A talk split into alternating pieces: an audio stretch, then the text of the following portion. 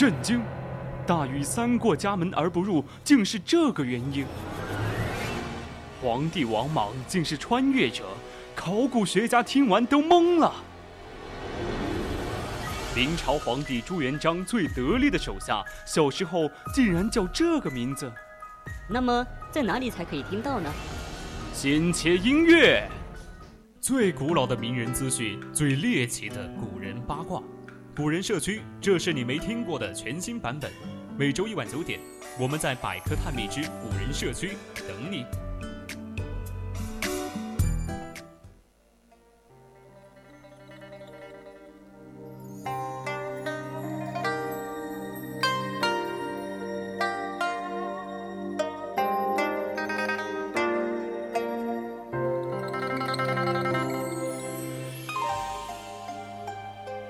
青春调频与您共享，这里是 VOC 广播电台百科探秘之古人社区，我们将与你分享最古老的名人趣事。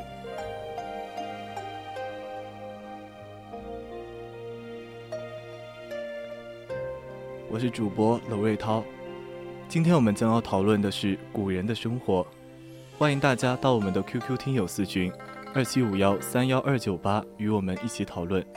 或者到我们的荔枝直播平台与主播进行互动。当然，如果你觉得我们的节目很有意思，你也可以关注我们的官方微信，搜索“青春调频”，关注即可；或者到微博上 @VOC 广播电台，我们会时刻关注您的消息。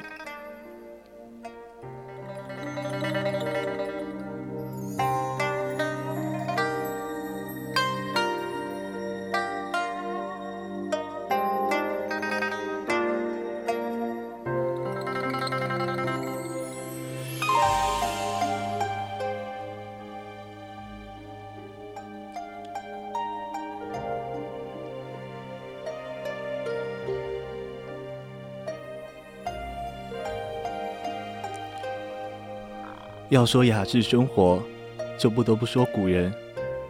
我们日常所缺乏的一些仪式感，都是几千年来一代一代所流传下来的。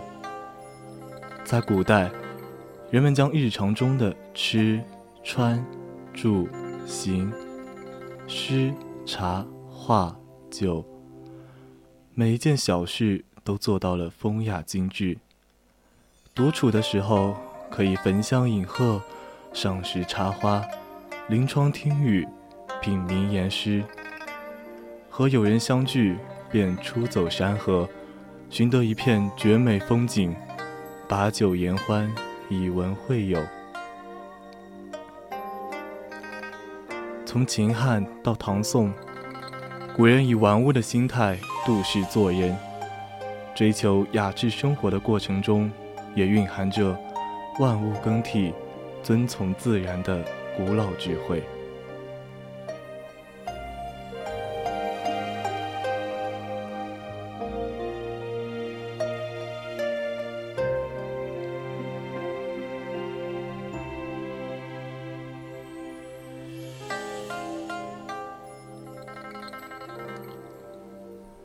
从秦朝阿房宫到汉朝上林苑，从华丽陵园。到简朴古拙的私家园林，古人热衷于园林，模拟自然美景和神话仙境。他们不仅仅是为了享受，还有对雅致生活的追求。喜爱延揽文饰的梁孝王，在自己所建的一处私家园林梁园当中，组织了各种文人集会。豪华的宴席，灯火通明的大殿，觥筹交错，别有一番风味。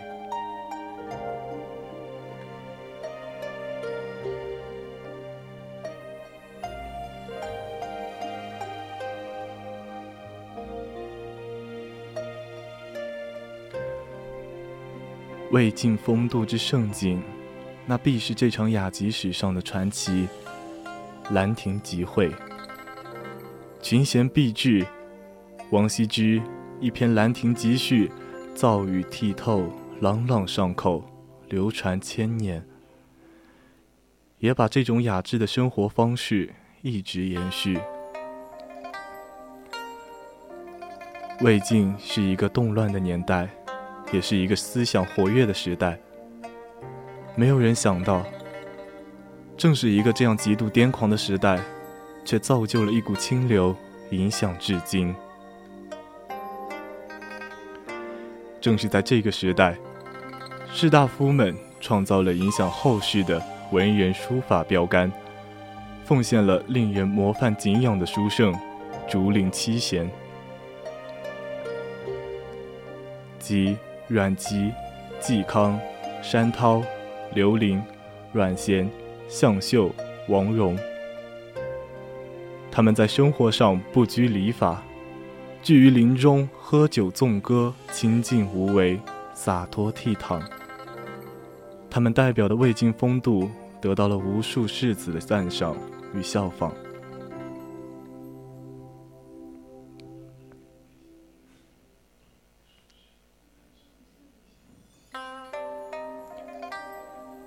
景人们轻裘缓带，不携儿履。他们简约云淡，超然绝俗。所以，当他们意识到生命的长度不可以增加时，他们选择了拓宽生命的宽度。而在这个宽度里，最离不开的，就是酒。清雅的酒，清气的酒，清香的酒。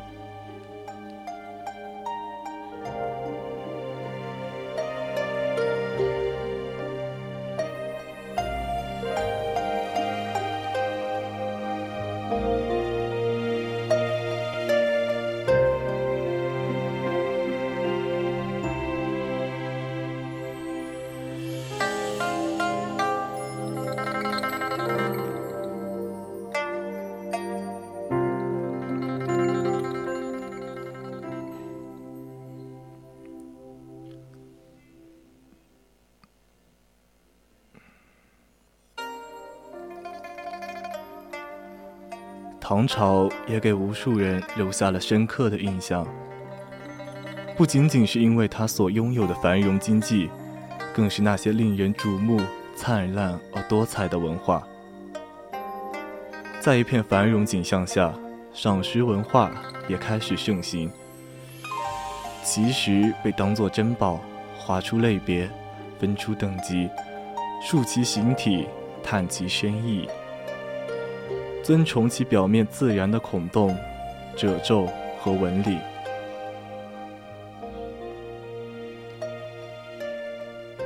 园林是在城市中隐的西所，文人士大夫甚至亲自参与园林规划设计。在这种社会风尚的影响下，世人私家园林兴盛起来。据史载，唐贞观开元年间。公卿贵戚开馆列地东都者，号千有余所。中晚唐东都造园更是难以数计。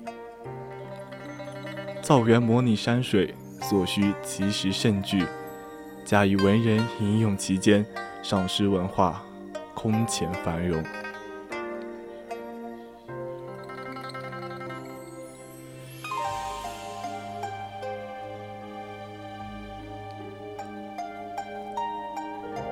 到了宋朝，那就不得不提宋朝四艺：点茶、焚香、插花、挂画。有人用宋词一样精致的生活来形容当时的社会。在宋代，喝茶是用的茶团，将茶叶磨成粉，加入开水击服数次，这就是点茶。在读书、待客、居家的时候，会在香炉中点燃香料，青烟缭绕，所谓焚香。插花则是当时一种生活时尚，人们经常买鲜花放到家里观赏。而挂画是集会常见的节目，古人挂出作品，或者取出收藏的名画。供人鉴赏。可见，在古代，文人雅士的雅致生活少不了寄情山水，在大好河山中聚在一起吟诗作对，或是品茗敬神、陶冶情操，再或是焚香冥想、享受高雅。花草、书法、绘画，有一个修身养性的爱好，在繁忙的工作之后，有一个存放心灵的寂静之地，或是游古，或是观瀑，和古代文人雅士的生活来一次近距离的交流，可以傍水而居，每天早晨被虫鸣鸟叫声唤醒。起床后，在青砖上散步，曲径通幽，不小心误入峡谷，魂游千古。